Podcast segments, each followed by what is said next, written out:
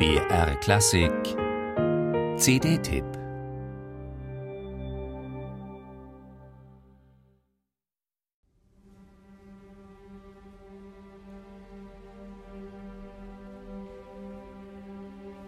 Paris im Herbst 1954, morgens früh um sieben. Der Dirigent Hermann Scherchen hat den jungen Architekten und Komponisten Janis Xenakis zu sich ins Hotel bestellt. Der berühmte Maestro liegt noch im Bett. Aber als er die riesigen Partiturseiten durchblättert, die Xenakis mitgebracht hat, ist er plötzlich hellwach.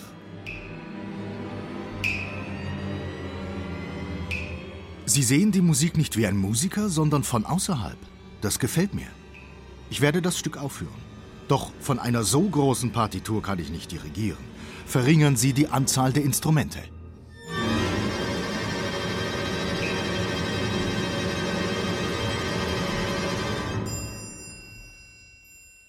Metastasis, das Stück mit den vielen Notenlinien und den kühnen Streicherglissandi, macht Janis Xenakis weltberühmt.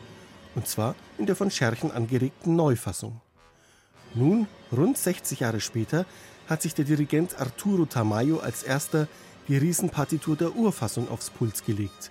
Dichter in den Mittelstimmen, massiver im Klang und in diesem Live-Mitschnitt mit dem Orchester der italienischen Rai so packend und intensiv wie nie zuvor.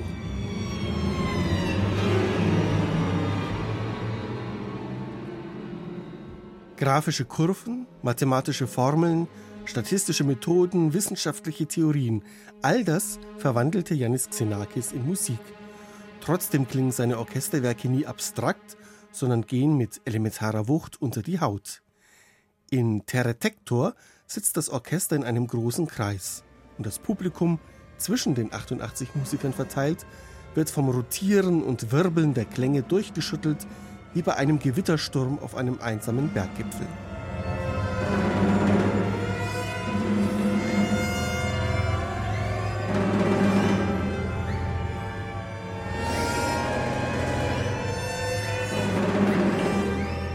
Und wer das noch größer besetzte Nomos Gamma hört, ebenfalls aus den 1960er Jahren und ebenfalls für im Kreis verteiltes Orchester, dem dürfte es schwerfallen, die brutal niederprasselnden Schlagzeugsalven nicht als Echo der Kriegs- und Bürgerkriegserfahrungen des Komponisten zu deuten.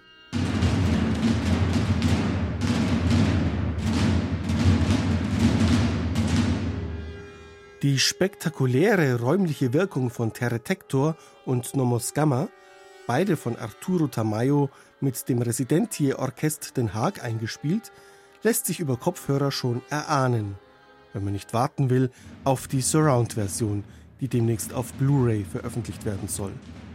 Schade zwar, dass das Hörerlebnis nach 41 Minuten schon vorbei ist, dafür aber bekommt man in kompakter Form drei Meilensteine der Moderne, die in idealer Weise erfüllen, was Xenakis versprochen hat. Der Hörer muss gepackt und, ob er will oder nicht, in den Kreis der Töne gezogen werden. Der sinnliche Schock muss ebenso fühlbar sein wie beim Hören des Donners oder beim Blick in den unendlichen Abgrund.